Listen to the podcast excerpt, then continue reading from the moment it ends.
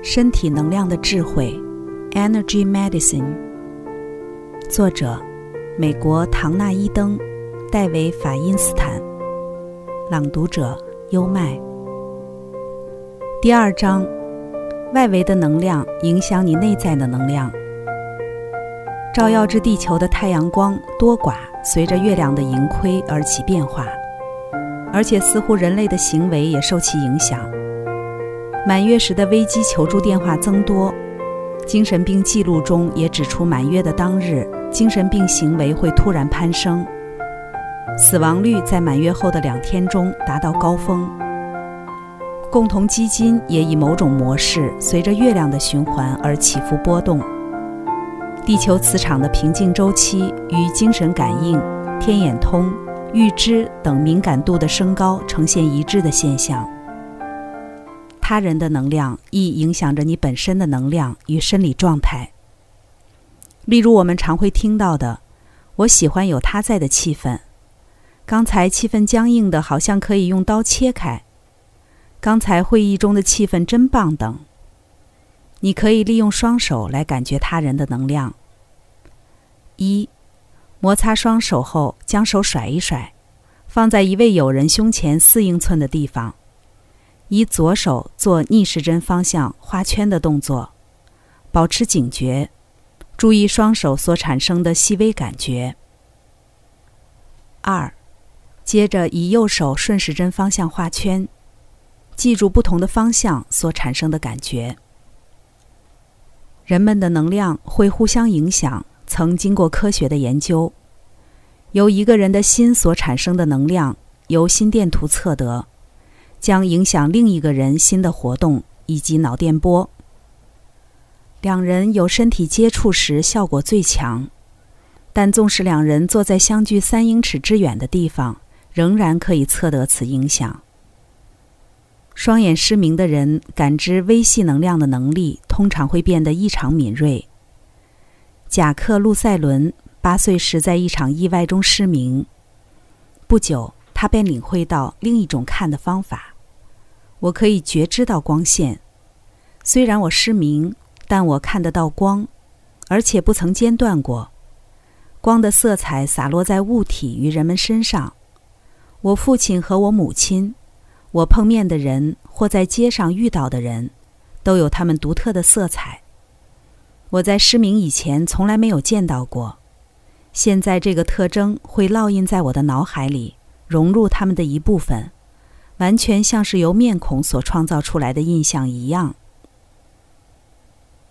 一九四一年，路塞伦十七岁时，曾协助成立法国反抗军。当时，这种视觉便立下了汗马功劳。由于他对人们独特的感知能力，他被委任负责一项最敏感的任务——招募人才。他是反抗运动战功彪炳的重要推手，却因轻忽了他在某个人身上看到的色彩所揭示的意义而惨遭滑铁卢。据他回忆，初见艾利欧，导致路瑟伦及其他许多反抗军领袖被抓捕的间谍时，尽管他的资历和表现显得无懈可击，但是有某种像黑色条状的东西。横挡在我和艾利欧之间，我很明显的看到了他，却不知作何解释。无论你的心智是否记录了你本身的能量或你四周的能量场，你其实一直都在经验它。举例来说，想想你走进你孩子的房间是什么感觉，或是踏进一间办公室，里头有同事正在生你的气，或是急着想见你。或是很沮丧，再不然，想想演讲时的经验，在你尚未开口的那一刻，热烈欢迎你的观众和不友善的观众所产生的能量是迥然不同的。当你踏入别人的能量场时，你也许就会知道哪些人会让你不快乐，让你变得爱讲话，或让你很放松。也许你也曾经踏入一些让你过分自觉。感觉疲倦或难以表达自己的能量场。当某人的能量场处于极端的状态时，这种经验对我来说就好像突然遭到封面来袭一样。环境中的能量能够帮助你，也能伤害你。比方说，有证据显示，宠物能创造一个有助于康复的环境。相反，长期暴露在高密度电磁场中，与阿尔兹海默症、沮丧、自杀、白血病以及血液、脑、大肠、前列腺、神经系统、淋巴系统、肺。乳房方面之癌症的增加有关。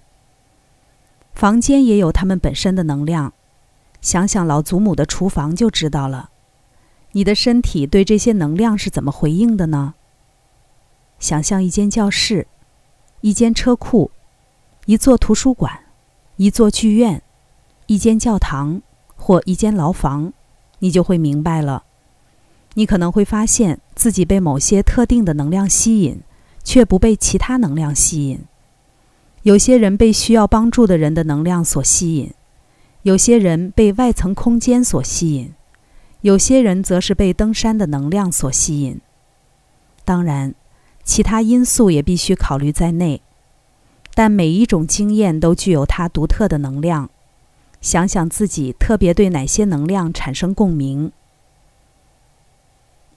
如何免除恐惧？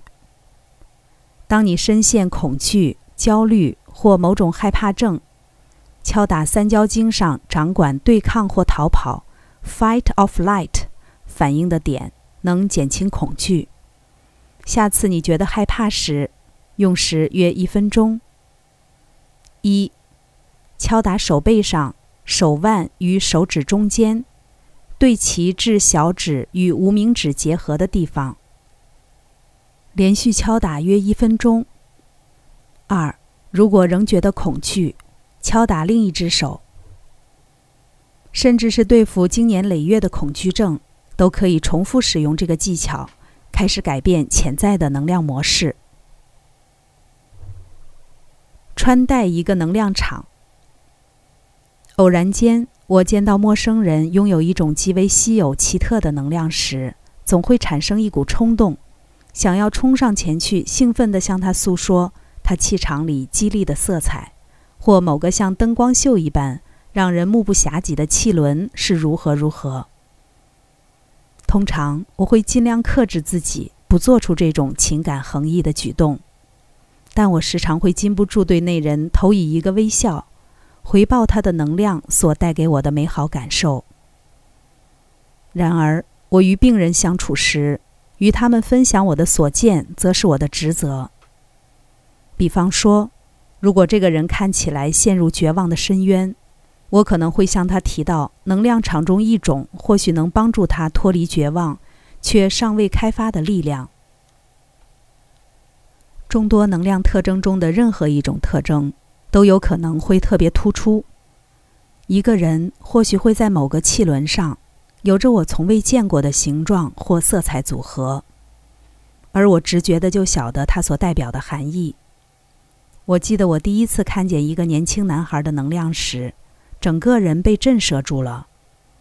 他的母亲带他来接受治疗，他是一个高中二年级的学生，一向被认为反应迟钝，甚至有些智障。当他一踏进房间，我的目光登时被布满他全身的能量场。美不胜收的几何图形所吸引，几乎无法直视他的眼睛。他全身被繁不胜数的图形所包覆，其复杂度、设计及美学上的壮丽程度，远超过任何我过去之所见。我第一个念头便是：这不可能是一个智障的人，这根本是一个天才的能量。以前从未有过病人的能量场和我想象的相差如此悬殊，我的注意力完全被分散，无法再故作镇定。于是我拿起一张纸，说道：“我只是要你们看看我看到的。”他和他母亲在一边观看时，我画了几个我在他的能量场中看到的不同图形。这次被震慑住的是他们。他的母亲解释说。他花了好多时间在画像我画出来的这种几何图形，这些纵横叠错的复杂图形实在十分引人注目。有一个片刻，我怀疑他是否是个数学专家，但我很快就摒弃了这个念头。他的能量并不像我在专家的能量上看到的那样集中成一道激光束，而是一个很广大的能量场。我怀疑他拥有未被估量出的超高智能。我第一次见到他是在四月份，学期接近尾声的时候，学校不愿意让他来年回校入学。他的母亲知道他儿子并不笨，但他丝毫没有觉察到他儿子可能在某方面非常聪明。他的问题是，他跟他的能量完全不同步。没有人了解他经验这个世界的独特方式，他也很努力地想依照别人做事的方式来做事。大多数的人若能量有点分裂时，思考能力会轻微受损。他就是因为他的能量与他试着过生活的方式之间完全格格不入，而令他丧失了心理上的功能。我着实对人类互相评判的方式感到很心寒。除非我们穿着别人的靴子走上一里路，否则我们根本不会知道在那样的能量场中生活是什么滋味。唯一让这个男孩与他的能量保持同步，而且让他觉得好过一些的事情。似乎就是把他在周围所看到的几何图形画出来。这也是为什么他花那么多时间在涂鸦的原因。他不停看到这些显著的图形，这些图形有时会妨碍他的视力，所以他母亲曾带他去求助眼科专家。医生却说他的眼睛天生就有毛病，他的身体与他的能量完全不协调，因此他必须以非常迟缓的步调来生活。他说话很慢，动作很慢，反应也很慢，这些都再三让学校产生了他是智障儿的印象。因此，他和我在一起的整个治疗重点将是帮助他的身体与这个世界，与他自身的能量变得更协调。想象一个人把运动衫当成裤子来穿，把裤子套在头上，而行动受到局限。这就是这个年轻男孩在他的能量场中生活的情形。大多数的人都会从教育及文化中学会怎么穿衣服，我们的潜意识里也会晓得如何适应我们的能量场。我的工作便是教他如何穿戴他所拥有的东西，无论这东西是多么不寻常。同时发明一些能量练习，来重新为他的行动及行为设定模式。让他们跟他的能量相应合。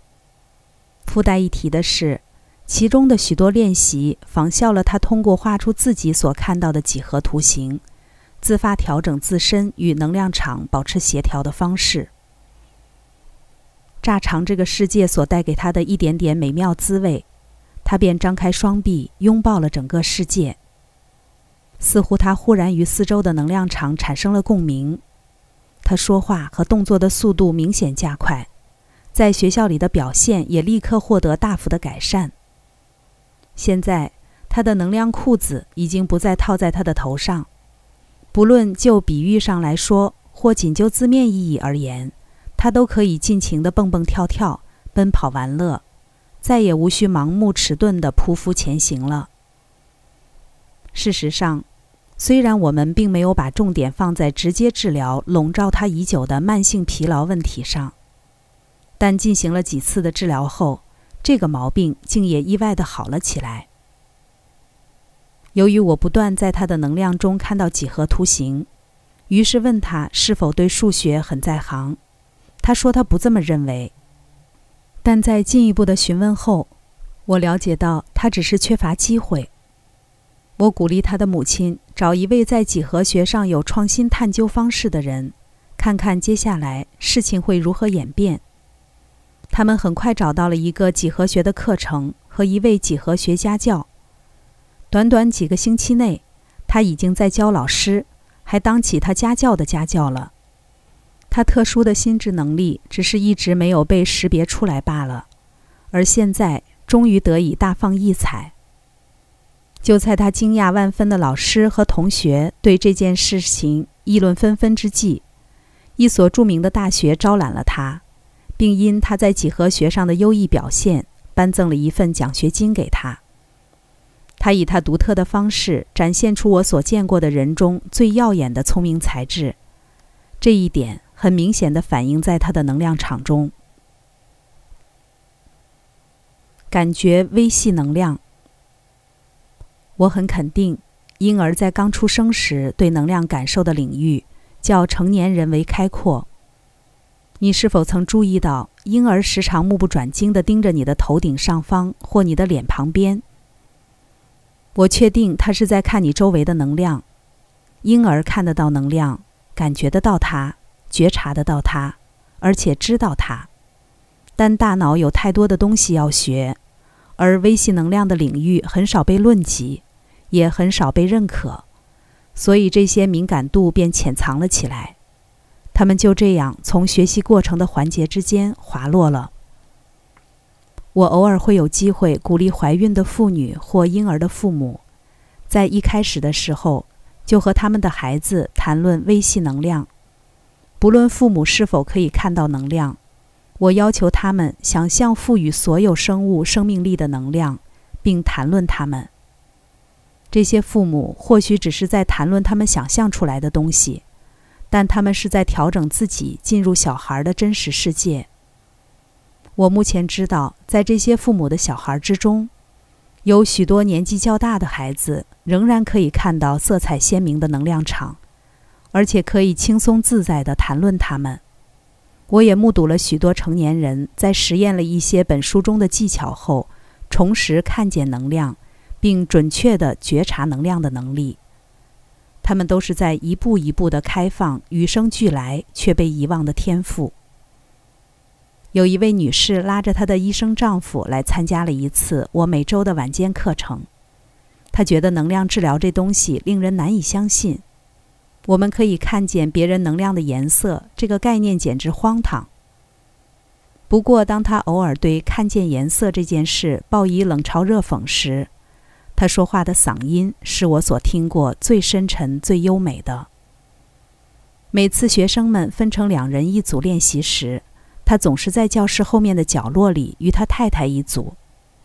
在课程的最后一天，当学生照例与同伴互相练习时，教室后面忽然传来了一个尖锐嘶哑的嗓音，高声惊呼着：“紫色的！我看到紫色了！”那是那位医生。他看到妻子能量里的紫色时，惊讶的声音一下子提高了三个八度。一旦你学会了你独特的能量所使用的母语，你就能够读出它，听到它，并与之对话。开发对于你自身与他人能量的崭新敏感度时，最奇妙的事情之一就是，他们通常不会以你所预期的方式出现，就如同通感一般。人们可以闻到或见到声音，对能量的感知方式可能就像这样悄悄溜进了你正常的知觉管道里。我曾认识一些人能够听见、闻到，甚至尝到特定的能量，而非像我这样看到或感觉到它们。我本身的味觉事实上也变得更敏锐了。通常我可以尝到病人身上能量中最主要的五行元素。我为金型能量的人做治疗时，可能会在嘴里尝到金属的味道，提醒我能量的失衡情况。目前我就知道有三个人能听到能量的移动。我的一位同事开始能闻到能量，有时味道甚至会变得极浓烈，迫使他必须暂停治疗，跑到外面。你无法预先知道你会如何感知微细能量。我们的长处和通晓事理的方式都各自不同。当你将自己拓展至能量语言的领域时，你唯一可以准确预料到的事情，就是他将会以他所选择的方式来与你说话，而不一定是以你所希望或期待的方式。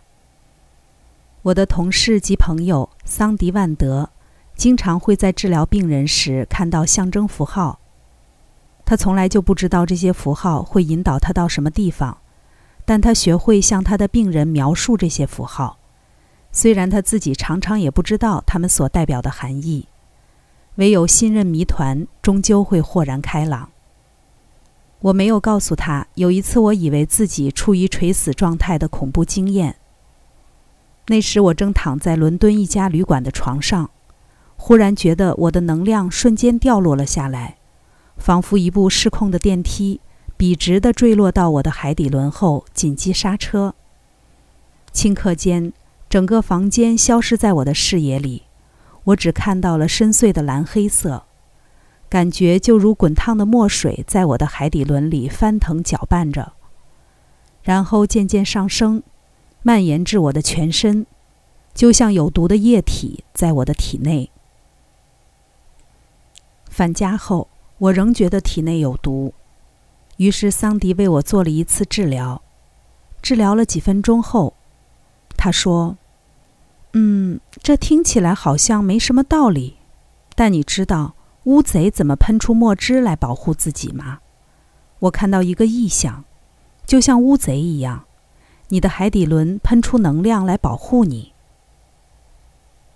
他给了我所缺少的拼图一角。当我以为这种深邃的蓝黑色是死亡的能量时，它却视之以完全相反的角度。这是自我保护的生之能量。乌贼喷出墨汁，所以没有东西能看见他们或靠近他们。我获得了一个宝贵的洞见：如果我再不好好保护自己，接下来我可能就会死亡。由于我对设定界限一向做得不怎么周全，我的能量系统便试着为我设定界限。深邃的蓝黑色墨水化成一股力量，保存我自身的能量，同时也杜绝可能会伤害我或损耗我的外来能量。桑迪有这种天赋，但几年之前他对此仍一无所知。能量以独特的方式向你展现。如果你向这种独特的方式敞开，你处理能量的自然能力也将同时得以充分发展。刚才带来的是《身体能量的智慧》第二章：能量测试，与你的能量体对话。外围的能量影响你内在的能量。这里是优麦的书房，欢迎评论区留言点赞，关注主播优麦，一起探索生命的奥秘。